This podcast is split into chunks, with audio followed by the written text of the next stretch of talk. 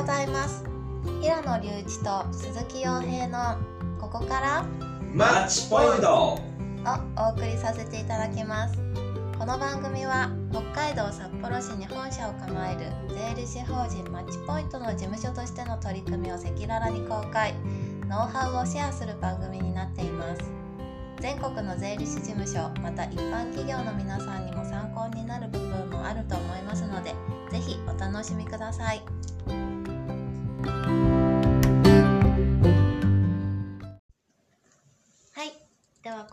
第12回目は、はい。えっと、皆さんの仕事のマイルールと大切にしていること過去経営者としてのポリシーを聞いてみたいと思います。はい。はい、よろしくお願いします。なかなかね抽象的な難しいテーマではありますけど、うんまあ雑多にお話しできればなと思います。じゃあ鈴木さんなんか大切にしていることあります？これ大切にしてることですか、はい。これやっぱりよく言ってるんですけど、何をするかよりも誰とするかっていうのは結構大事にしてるんですよね。なので、まあ僕自身に実はそんなにやりたいことってあるのかっていうと、まあ、僕難しいなって思ってて、ただ僕の周りにいるあの大切な人たちがやりたいことを実現したいって思いとかはあったりするので、どっちかっていうと誰と仕事するかみたいなのすごい大事にしてたりしますね。ああ大切にしてますね確かにそれ、僕もね似てるんですよ、まあ、事業こと事業についてはうん。やはり何をするかより誰とやるかうん。だとずっと思っていてこれはあの一番最初のネオマーケティングっていう会社うん。の時から、あの採用する時もそうでしたし、うん。やっぱり仕事って、いやっぱり大変なことがやっぱ多いんですよね。9割ぐらい僕大変だと思っていて、この1割ぐらい楽しいとかやりがいみたいな部分、うんまあ、あが正直あって、これをやっぱりどれだけ膨らませられるかっていうことも大ポジティブに膨らませられるかっていうこともすごく大事なんですけど、うんこの9割の大変さを乗り越えるためにはうん、一人で乗りき乗り越えるのは僕やっぱり難しいと思っていて、この仲間とだったら乗り越えられるよねと。うん。うん。なんかそういうことがすごく大事だと思っているので、やっぱり誰とやるかっていうのはすごく大事。僕は転職活動をしていく中で、2回転職活動をしたんですけど、えー SMS に入るとき、マネーファードに入るときっていう2回の転職活動があるんですけど、うん。別の会社さんからそれぞれ内定をもらっていたんですよ。うん。その時の判断軸として選んだのは、うん。給与でも福利厚生でもなくて、うん。社長だったりとか面接をしてくれた方々うん。の、こう、キャラクターだったりとか思いだったりとからそこら辺をやっぱり重視して、うんこっちにしようっていうふうに意思決定をしてきていて、うん、僕は結論、個人的にまあ、たった2回しかないけど、うん。それに後悔はないし、失敗じゃなかったなというふうに思っているので、やっぱり誰とするかっていうのはすごく大事ですよね。うそうだね。ん。マジ独立しようとしてくれた時も僕らがいたからっていうのは言ってくれたりし言わしてたしね。はい、そうですね。であと、あの、僕、マネーフォワード辞めるときに、あの、辻さん、社長の辻さんから、うんあの、個別メッセージをいただいて、うん。うん。言われてことがすごいやっぱり大事にししなきゃいけないなと思っているんですけど、うん。やはり周りの方々への感謝を忘れずに、ユーザーに価値を提供することにフォーカスをして頑張ってくださいねって言われてるんですよね。うんだからこれやっぱりこの感謝っていうことと、やっぱりユーザーをうんとにかく見つめ続けるっていううん。こと。これはもうマネーフォワードとしてのやっぱり、あのーもう大事にしてきたことですけど、その中でもやっぱりすごく大切なことなんだろうなと思いますよね。でちょっと調子良くなるとすぐ天狗になっちゃう、うんまあ人もいるというか、そういうのあるそうだね。そうだね。はいそういう人もいるよね。たくさんね。やっぱり常にやっぱり今があるのはやっぱり感謝。で、周りの人への感謝うん。だと思っていて、それは大事にしなきゃなと思いますね。松山さんは何かあります？松山さんとかもう傍から見てるとさ、人生を楽しくひょうひょうと生きてるみたいな 感じがありますけど、どうやればそうやって楽しくなるのかなと思っていて。結構私らしくみたいなのが結構大事にしてるようなイメージが。ある。あーそうですねなんか人に流されないっていうか多分私結構変な人なので なんかこう自分が思ったことをやりたいっていうのが結構多分人より強いのかもしれないです。でなんかまあ仕事まあ私は経営者じゃないので本当に自分のルールになっちゃうんですけど、はい。まあいろ今まで4社これで4社目なんですけど、はい。働いてる会社。まあどこでもなんだろう。いやこれはもう人生のテーマって言っても言ってもいいくらいですけど、あのどこにいても楽しくいようって思ってます。ああ、うんいや、まさに体現してるよね。うんうんそうなんなんかやっぱりた自分が楽しくいたらなんか人を不快にさせることもないだろうしう、んうん、なんかこうきっと楽しくいたら周りにもいい影響を与えるんじゃないかなって思うので、まあうん。それはやってるかなって思います。大事。僕も明るく楽しく面白くっていうのを、一時うん自分のモットーにしてた時期があって、うんうんうん。でもすごく大事ですよね。そうだねなんかどんよりしてる平野さんとか見たことないもんね。まあないよね。まあないないない。まあでもそれって、やっぱりこう、よく鈴木さんも言うけど、人間の行動とかってやっぱり脳に影響されてる部分がすごくうん。強いっていうことじゃないですか。やっぱりちゃんとそういうふうに意識していけばう、ん。やっぱり変わってこれるんだろうなって思いますね。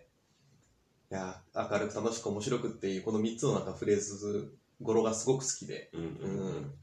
人生、などうせ死ぬわけじゃないですか、いつかは。ううんんね。で、えー、24時間のうち、まあ、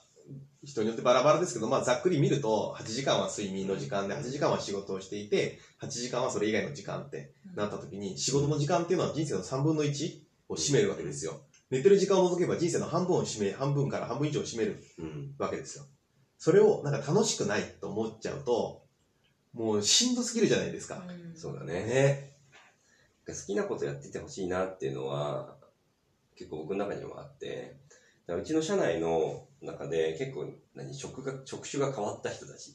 いると思うんですけどこれって僕がヒアリングしてる中で今の仕事より楽しいことがありそうな人をちゃんとそっち側に誘導してあげるっていうのを考えてたんですよね。うんでこれ僕自身がなんつうの得意なところと不得意なところがめちゃめちゃなんか差があるので、得意じゃないところやってるのすごい大変なんですよ。で、どっちかというと得意な、得意じゃないところの方が多いから、うん。でみんなもきっとそうだろうなと思って。で、しかもなんかさっき言ってたように、好きじゃないと続かなかったり、好きな人と好きじゃない人だったら、なんか伸びしろが違ったりするじゃないですか。楽しいことは続けられるけど、はい辛いことはなるべくやらないようにしようってふうになっちゃうので、何やってる時は楽しいのかなっていう話をいろいろ聞きながら、松山さんもまさにそうですよね。うんそうですね。会計作ってるよりも、絶対こっちの方が楽しいってうん思ってやって、で、ね、自分のやりたいこととして。で、また次ね、違うやりたいことが出てきたら、また違うことやるかもしれないけど、はいそういうのをなんか社内の部署として変われるっていうのが結構いいのかなと思ってて、で昨日もちょっと話してた時に、なんかうちの一人の社員が、ちょっとしばらくマッチメイクで不動産業やってくるかなみたいな人がいて、へえ。すごい。そっちに興味が湧いたってことあ、そうそう、興味湧いたから。で、またね、2、3年して会わなかったら戻ってくるとかが、グループ内でできる分には、なんか転職じゃないですね。じゃないですか。うん。まあ、なんかね、法人格的な転職なんだろうけど。出向？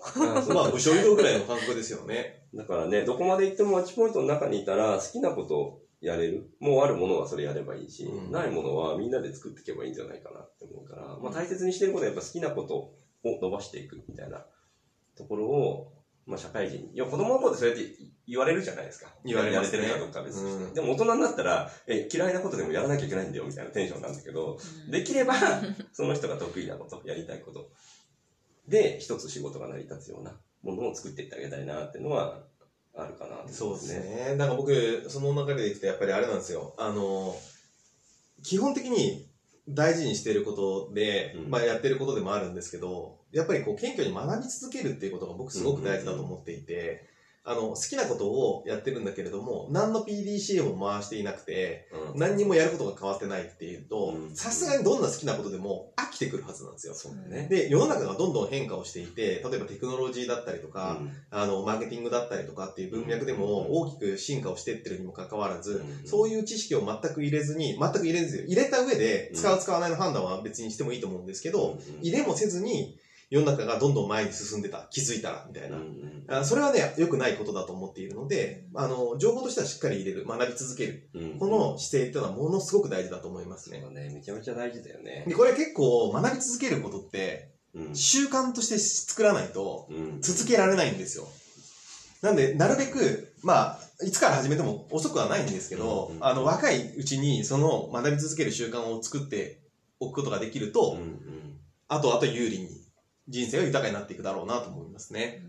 ですね。僕の場合はその学んだことをやっぱアウトプットしようって思ってるので、学んでないとアウトプットすることがなくなってくるんですよね。枯渇するよね。そう。わかる。あの、同じ人に同じことは喋れないので、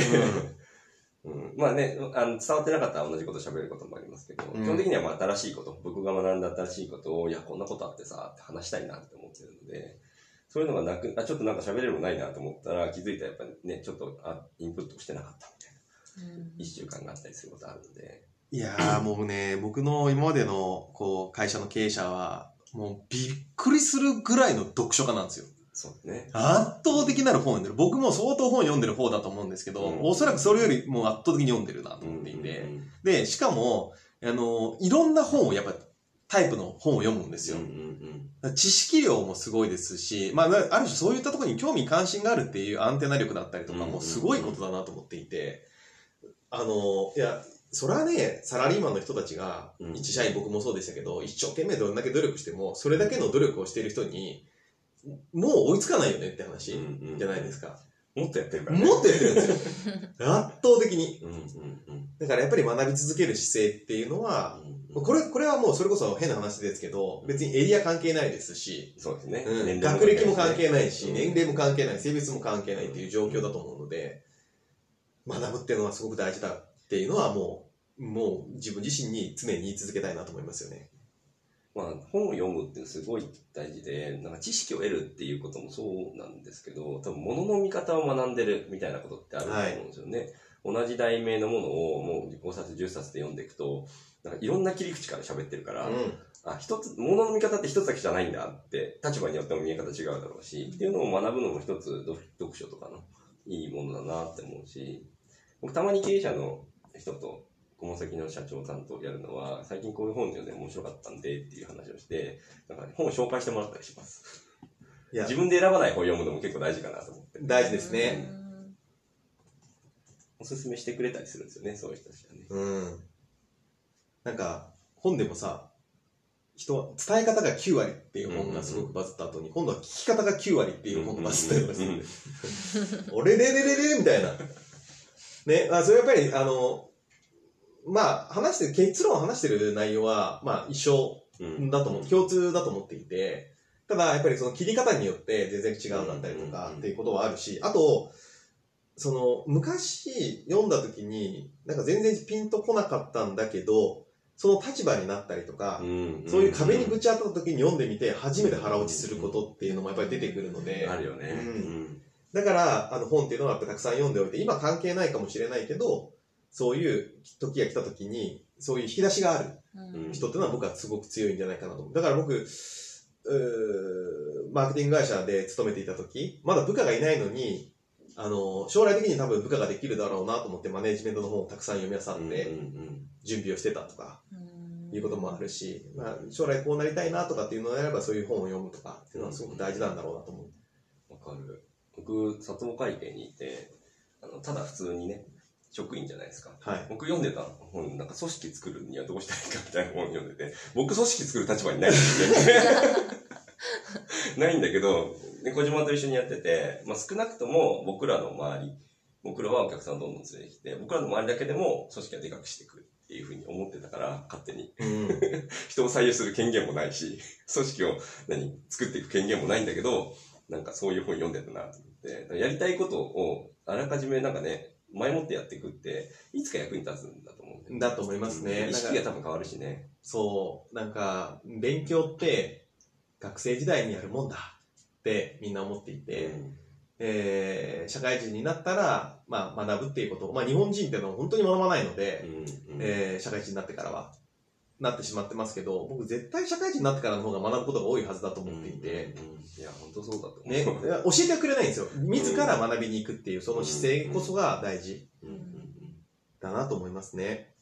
なんかあとは、まあ、経営者のポリシーって、まあ、経営者、まあ、なったばっかりなので、うんで、まあ、あの、なんともあれなんですけど、あの、なんかよくあるじゃないですか。あの、誰を幸せにしていくかみたいな議論があると思っていて、まあ、世界中の人を幸せにするんだ、ハッピーにするんだ。まあ、前田さんとかはね、あの、ね、世界平和っていうのを掲げていて、でも、まあ、なんか自分の器的にはまだそこまではさすがに厳しいなと思っていて、うんまずは僕はどちらかというと、身の回りから、うん。あの、幸せにしていくことで、その輪を広げていくっていうことをやっぱり、こう、ポリシーにしていきたいなというふうに思っていて、なんか、かっこいいなと思いますよ。憧れますね。やっぱりそういう、逆に言うと、その最初から世界を見据えて、世界中の平和を作っていきたいとか、うんうん世の中の人全てを幸せにしていきたいんだって思っている経営者の方が確実に成長していくんだろうなと思いますけど、それは素晴らしいなと。形から入ったとしても意識するのって多分すごい大事でそれがそのうち言い続けることによってなんか腹落ちしてくるみたいなことってあったりするじゃないですか、僕結構不思議ななんかどっちが先かみたいな話になるんですけど僕働いてる時にある時そろそろきちんと立派な実印を作ろうと思った瞬間があったんですよあ もういいもうもういい大人だから、はいはい。当時普通に勤めてるんですよ。勤めてて、会計業界じゃないところにいたんですけど、その時財務部長みたいな立ち位置だったから、はい普通になんか押す機会はないないんですよ。ないんだけど、だから象牙のなんか立派なやつ一回作ろうって気になって、そろそろ俺もこれがね、ちゃんと自信持って押せるような大人にならなきゃいけないな、みたいな謎のテンションだったんですよ。作って、1年後ですよ。マッチポイント株式会社作ったの。えー、形から入るってのも大事ですよね。そう、なんか押す機会あったんですよね。うん作っといてよかったと思って。うんだからそれがさ、作ってたからさ、そういう機会になったのまあでもね、よくわかんないね、あの、タキシード買ったらそういう場に呼ばれるようになるとか言いますし、逆に言うと喪服買うと本当に周りがポカポカ死んでっちゃうみたいなことがあったりとかっていうことがやっぱりあるみたいなんうんで、うんうんそういうもんなんだろうね、そうきっとね。面白いなって思うようね。ん意識って大事だよね。脳はやっぱりね、その笑顔でもそうだけど、自分の何出してるものに多分引っ張られるから、うん無意識に。うんうん自分の人生をね、やっぱり変えていくよね。ちょっとね、まあ大切にしてること。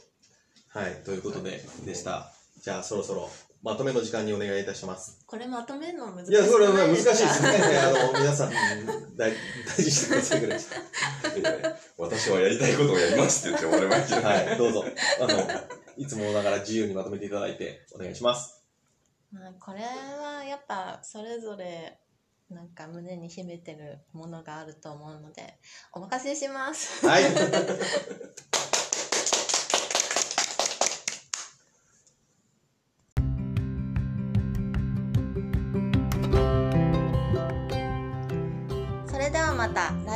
の水曜日朝7時からお会いいたしましょう。ここまでは鈴木洋平と平野隆一がお送りしました。ここから？マッチポイント